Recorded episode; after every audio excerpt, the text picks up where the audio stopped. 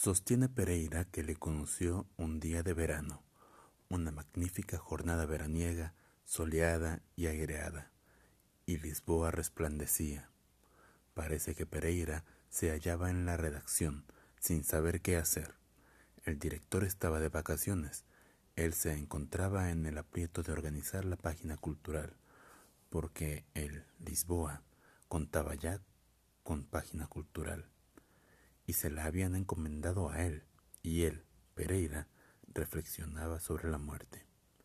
En aquel hermoso día de verano, con aquella brisa atlántica que acariciaba las copas de los árboles y un sol resplandeciente, y con una ciudad que refulgía, que literalmente refulgía bajo su ventana, y un azul, un azul nunca visto, sostiene Pereira, de una nitidez casi hería los ojos. Él se puso a pensar en la muerte. ¿Por qué? Eso, a Pereira, le resulta imposible decirlo. Sería porque su padre, cuando él era pequeño, tenía una agencia de pompas fúnebres que se llamaba Pereira la Dolorosa. Sería porque su mujer había muerto de tisis unos años antes. Sería porque él estaba gordo sufría del corazón y tenía la presión alta. Y el médico le había dicho que de seguir así no duraría mucho. Pero el hecho es que Pereira se puso a pensar en la muerte, sostiene. Y por casualidad, por pura casualidad, se puso a hojear una revista. Era una revista literaria, pero que tenía una sección de filosofía. Una revista de vanguardia, quizá. De eso Pereira no está seguro pero que contaba con muchos colaboradores católicos, y Pereira era católico, o al menos en aquel momento se sentía católico, un buen católico, pero en una cosa no conseguía creer, en la resurrección de la carne. En el alma, sí, claro, porque estaba seguro de poseer un alma, pero toda su carne, aquella chicha que circundaba su alma, pues bien, eso no. Eso no volvería a renacer. Y además, ¿para qué? se preguntaba Pereira. Todo aquel cebo que le acompañaba cotidianamente, el sudor, el jadeo al subir las escaleras, ¿para qué iba a renacer?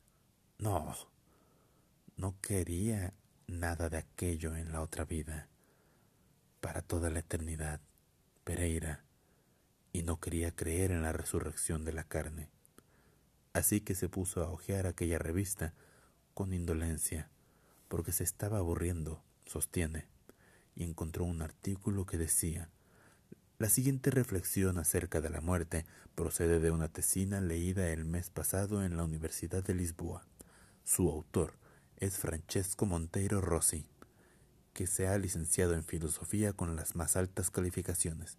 Se trata únicamente de un fragmento de su ensayo, aunque quizá colabore nuevamente en el futuro con nosotros. Sostiene Pereira que al principio se puso a leer distraídamente el artículo, que no tenía título. Después maquinalmente volvió hacia atrás y copió un trozo. ¿Por qué lo hizo? Eso Pereira no está en condiciones de decirlo. Tal vez porque aquella revista de vanguardia católica le contrariaba tal vez porque aquel día se sentía harto de vanguardias y de catolicismos, aunque él fuera profundamente católico, o tal vez porque en aquel momento, en aquel verano refulgante sobre Lisboa, con toda aquella mole en que soportaba encima, detestaba la idea de la resurrección de la carne. Pero el caso es que se puso a copiar el artículo, quizá para poder tirar la revista a la papelera. Sostiene que no copió todo, copió solo algunas líneas, que son las siguientes y que puede aportar a la documentación.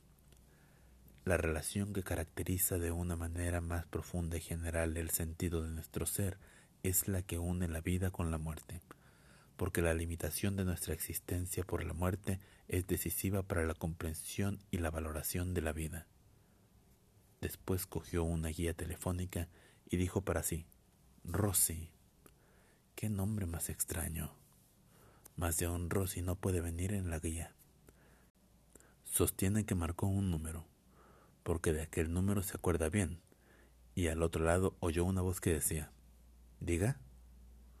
Oiga, dijo Pereira, le llamo del Lisboa. Y la voz dijo, ¿Sí? Verá, sostiene haber dicho Pereira, el Lisboa es un periódico de aquí, de Lisboa. Sale desde hace unos meses. No sé si usted lo conoce. Somos apolíticos e independientes, pero creemos en el alma. Quiero decir que somos de tendencia católica y quisiera hablar con el señor Monteiro Rossi. Pereira sostiene que al otro lado de la línea hubo un momento de silencio, y después la voz dijo que Monteiro Rossi era él, y que en realidad no es que pensara demasiado en el alma. Pereira permaneció a su vez algunos segundos en silencio, porque le parecía extraño, sostiene, que una persona que había escrito reflexiones tan profundas sobre la muerte no pensara en el alma, y por lo tanto pensó que había un equívoco. E inmediatamente la idea le llevó a la resurrección de la carne, que era una fijación suya, y dijo que había leído un artículo de Monteiro Rossi acerca de la muerte. Y después dijo que tampoco él, Pereira, creía en la resurrección de la carne. Si era eso lo que el señor Monteiro Rossi quería decir. En resumen, Pereira se hizo un lío, sostiene, y eso le irritó. Le irritó principalmente consigo mismo, porque se había tomado la molestia de telefonear a un desconocido y de hablarle de cosas tan delicadas, o mejor dicho, tan íntimas como el alma o la resurrección de la carne. Pereira se arrepintió, sostiene, y por un instante pensó en colgar el auricular, pero después, quién sabe por qué, halló fuerzas para continuar. De modo que dijo que él era el señor Pereira, que dirigía la página cultural de Lisboa y que, en efecto, por ahora el Lisboa era un periódico de la tarde. En fin, un periódico que naturalmente no podía competir con los demás periódicos de la capital, pero que estaba seguro de que tenía futuro, como se vería antes o después, y que era cierto que por ahora el Lisboa se ocupaba sobre todo de noticias propias de la prensa del corazón. Pero bueno, ahora se habían decidido a publicar una página cultural que salía el sábado y la redacción no estaba completa todavía. Por eso tenían necesidad de personal, de un colaborador externo que se ocupara de una sección fija. Sostiene Pereira que el señor Monteiro Rossi farrulló enseguida que iría a la redacción aquel mismo día. Dijo también que el trabajo le interesaba, que todos los trabajos le interesaban, porque claro, le hacía verdadera falta trabajar ahora que había acabado la universidad y que nadie le mantenía pero Pereira tuvo la precaución de decirle que en la redacción no, que por ahora era mejor que no, que si acaso podían encontrarse fuera, en la ciudad, y que era mejor que fijaran una cita. Le dijo eso, sostiene, porque no quería invitar a una persona desconocida a aquel triste cuartucho de la rúa Rodrigo da Fonseca, en el que zumbaba un ventilador asmático y que siempre había olor a frito por culpa de la portera una bruja que miraba a todo el mundo con aire receloso y que se pasaba el día friendo. Y además, no quería que un desconocido se diera cuenta de que la redacción cultural de Lisboa era solo él, Pereira, un hombre que sudaba de calor y de malestar en aquel cuchitril. Y en fin, sostiene Pereira.